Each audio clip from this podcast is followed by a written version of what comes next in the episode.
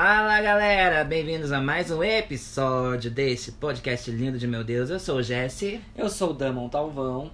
e hoje a gente vai falar sobre um filme foda, cheio de previsões, recheado de easter eggs, né? Porque é um filme de Steven Spielberg. Um carro que eu acho, né, um pouquinho peculiar, mas o Dan acha bonito, né? E virou febre nos anos 80, produzido, como eu já disse, pelo Spielberg. O filme foi lançado em 3 de julho de 85 nos Estados Unidos, no Natal do mesmo ano aqui no Brasil e quase um ano mais tarde em Portugal. Ninguém se importa, mas eu só queria falar isso aí. Nossa, se tiver alguém de Portugal ouvindo isso, eles vão ficar ofendidos. Desculpa, povo de Portugal. Eu te amo, eu te amo. É, na verdade, Portugal fala português, tá? Eles falam eu te amo. Ah, que você tá fazendo um sotaque meio paraguai aqui? Desculpa, mas é melhor parar de falar de Portugal, porque eu ofendi eles duas vezes. Foi sem querer, querendo. Mas então, gente, hoje a gente vai falar sobre um filme lindo que se chama De Volta para o Futuro. O que, que você tem a dizer sobre esse filme? É, de Volta para o Futuro é um filme que é um marco na cultura pop, né? Você pode olhar várias referências no tudo que se envolve nos anos 80. Provavelmente alguém vai estar falando de, de, do De Volta para o Futuro. E é um, é um filme, assim. Eu gosto do filme. Eu confesso que dos anos 80 não é o meu preferido, embora eu sei que tem muita gente que ama esse filme. Mas pra mim, assim, eu amo, eu gosto muito do filme. Eu acho ele bem redondinho, roteiro assim. Ele é simples, mas é aquele simples que funciona, sabe? Pega que, bem, né? É, tipo assim, um filme que funciona. E é aquele negócio, menos é mais, não precisa enfiar um monte de regra. Assim, as regras são colocadas logo no início, então você sabe que o, é exatamente como o roteiro vai conduzir.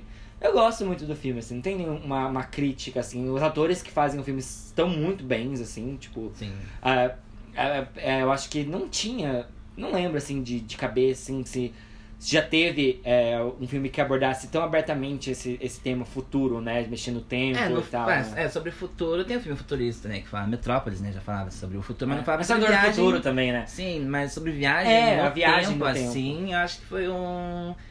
É, ousadia mim dizer que foi pioneiro, porque ele não foi, né? Tem um filme de 79, que é 43 minutos no futuro, alguma coisa assim, que já falava sobre isso, mas abordado uma maneira tão prática. É, isso que eu falar, a simplicidade, assim, Aham, sabe? isso. Parece que qualquer um pode criar uma máquina do tempo e ir É, lá voltar aham. e tá tudo certo. Assim, as, eh, né, os físicos devem, tipo, rasgam, é, puxam os cabelos de ódio, mas, gente, é cinema, né? Pelo amor de Deus. Ficção, ficção, É. gente. Foca na ficção. E dá vontade, você entrar no DeLorean e você quer estar junto com o Dr. Brown, você quer estar com o Marty, você quer ser amigo dele, você quer estar lá e tipo, ah! Acabar com a raça do bife, que ele é abençoado. É, porque ele volta 30 anos, né? Ele volta 30 É, anos. Então ele volta pros anos 50, né? E é legal, assim, a ambi- ambientação é muito bem feita, né? Nos anos 50, né? Tipo, a, a- tanto quanto o figurino, quanto o próprio ambiente onde se passa, assim...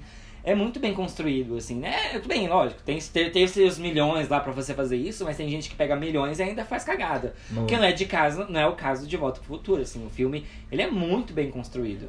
E numa época onde a gente tinha filmes como A Geladeira Assassina, A Vagina Dentada, Tomates Assassinos, Pneus Assassinos, tudo era assassino. Eu gosto essa- do carro assassino, você lembra? Christine, Stephen King. Eu tenho esse DVD ali. Amo, amo. Mas, né, esse é o Stephen King, né? Então a gente dá um créditozinho a ele. Porém, De Volta para o Futuro é uma franquia que ele funcionou muito bem, apesar de eu não gostar muito do terceiro, o gênero western não me agrada. Mas ainda assim, ele, como você falou, né? Ele fecha bonitinho, assim, a trilogia. É, porque assim, mesmo que o, o tema abordado nos três filmes, o mesmo tema abordado, eu acho que ele explora é, as- é, é o mesmo tema, Você mas assim, as cansar, situações, né? as situações são diferentes, né? Você pode olhar é, vários filmes assim que fica- é, não fica repetitivo, né? Sempre tem algo novo pra ser explorado nesse universo, assim. Ou porque quando eles querem fazer a franquia, eles usam muito, tipo, ah, agora vai, digamos, vai ser o filho do Marty que vai viajar no futuro. Não, gente. É, não, e é sempre ele mesmo que, Aham. que, que o, sempre o protagonista E que a vai e volta. premissa, por mais que ela pareça a mesma, ela funciona nos três filmes. Tipo, eles não estão voltando à toa. Tem, uma, tem voltam- a, a, a motivação dos personagens, do personagem pra ele querer sempre mexer no tempo, é bem justificável, assim, não é aquela justificativa. É bem Sim. simples A essa. do segundo, segundo filme, até acho que não, não é muito assim, ah, eu vou voltar porque deu merda com seus filhos. Daí Ele vai lá, daí acontece um monte de cagada que, que ele viu que já aconteceu no futuro, ele quer voltar no passado. Depois ele vai pro futuro 2015, né? Aham, é, ele vai pra 2015, só que daí essa parte eu achei muito. Eles quiseram fazer um saudosismo, mas tipo, o filme foi lançado acho que dois anos depois do primeiro. Daí, tipo, lá em 2015 eles vivem as mesmas situações que já tinha vivido em 55, com o neto do que ali é o Griff. É tipo a mesma situação, a briga, ele foge, daí ele vai lá e bate o carro, daí o Griff vai preso, daí já começa a acontecer um monte de cagada. Daí a mulher dele já vê ela mesma no futuro.